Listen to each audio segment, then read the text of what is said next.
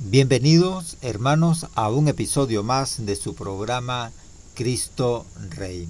El tema que vamos a discernir el día de hoy en este podcast es no fue Moisés, sino mi Padre quien les da el verdadero pan del cielo. Nos estamos tomando del Santo Evangelio según San Juan, capítulo 6, versículo 30 al 35. A todos nos conmueve el símbolo de un pan en la mesa. No habla de reunión, calidez, alimento. Todo eso y mucho más tiene el pan del cielo, que nutre para siempre, reúne en comunidad y nos da hoy la plenitud que alcanzaremos en la eternidad.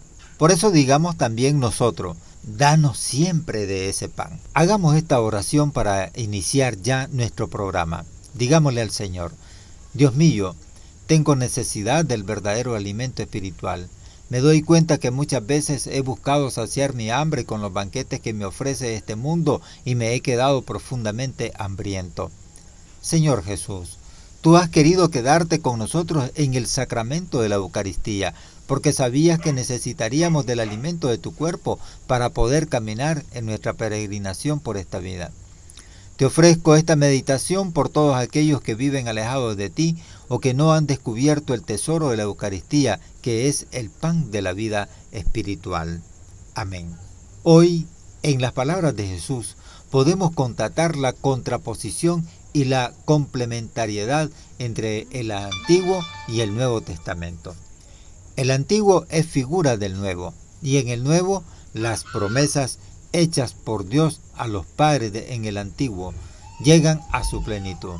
Así el maná que comieron los israelitas en el desierto no era el auténtico pan del cielo, sino la figura del verdadero pan que Dios nuestro Padre nos ha dado en la persona de Jesucristo, a quien ha enviado como, como Salvador del mundo. Moisés solicitó a Dios a favor de los israelitas un alimento material. Jesucristo en cambio se da a sí mismo como alimento divino que otorga la vida. ¿Qué señal haces para que viéndola creamos en ti? ¿Qué obra realizas? Exigen incrédulos, impertinentes los judíos. ¿Les ha parecido poco el signo de la multiplicación de los panes y los peces obradas por Jesús el día anterior? ¿Por qué ayer querían proclamar rey a Jesús y hoy ya no le creen? Qué inconstante es a menudo el corazón humano. Los judíos sumergidos en una visión materialista pretendían que alguien les alimentara y solucionara sus problemas, pero no querían creer eso era todo lo que les interesaba de Jesús.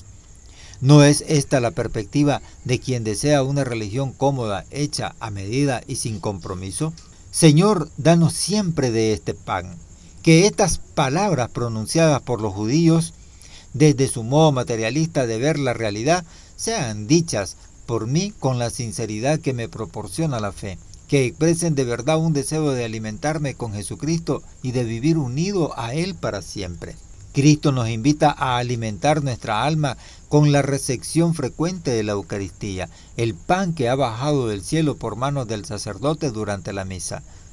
La recepción de este alimento espiritual no nos puede dejar indiferentes, sino que su acción transformativa, que obra en nuestro interior, nos debe llevar a invitar a muchas otras personas a nutrirse del pan de la Eucaristía.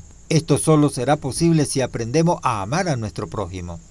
El testimonio personal de vida cristiana ayudará a que mucha gente quiera acercarse a la iglesia y con ello a la recepción de los sacramentos.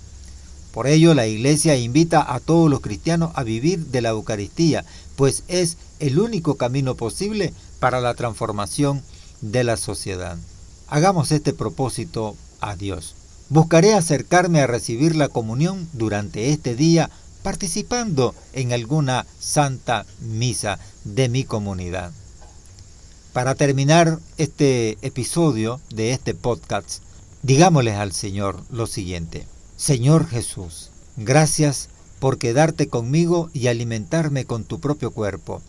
Que la recepción de este pan de vida me ayude a convertirme en un verdadero apóstol eucarístico buscando acercarme con mayor frecuencia a recibirte en la comunión y a dar un mejor testimonio de vida cristiana. Amén. Gracias hermanos por haberme acompañado en este su programa Cristo Rey. Los invito a que me sigan a través de las redes sociales por YouTube y por Facebook Live. También puedes buscarme por wordpress.com. Allí puedes buscar Cristo Rey. Dios te bendiga, hermano, y hasta la próxima.